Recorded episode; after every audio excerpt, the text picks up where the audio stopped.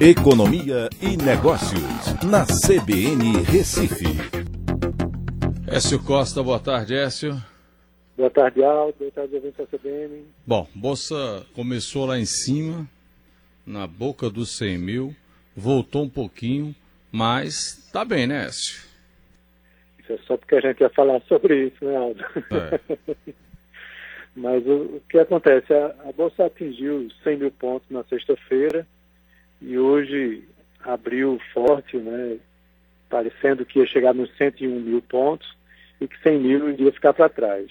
Mas a gente está vivendo um ano de coronavírus, né? Então, reverteu esse movimento e está agora caindo 1,19% a 98.800 pontos. Mas a, a, a, minha pauta de hoje é falar justamente sobre esses 100 mil pontos do Ibovespa. É algo que é muito emblemático, né? A gente está vivendo um ano de turbulência significativa no mercado financeiro. É, em março, a Bolsa estava a 60 e poucos mil pontos, né, após ter atingido os 120 mil pontos, e agora está nessa retomada aí, já chegando novamente nos 100 mil pontos.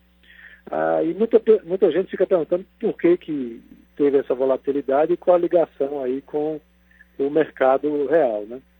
É, isso tem a ver com injeção de recursos né, do governo americano, europeu, é, com as taxas de juros negativas, né, que os investidores terminam fazendo isso, migrando para a renda variável, e tem muito a ver também com a Selic brasileira, que termina acompanhando as taxas internacionais e está no histórico empurrando investidores para a renda variável. Perfeito. Então, quando junta essas duas coisas, você tem um movimento forte como esse de pessoas migrando para a Bolsa, né, para o mercado de renda variável.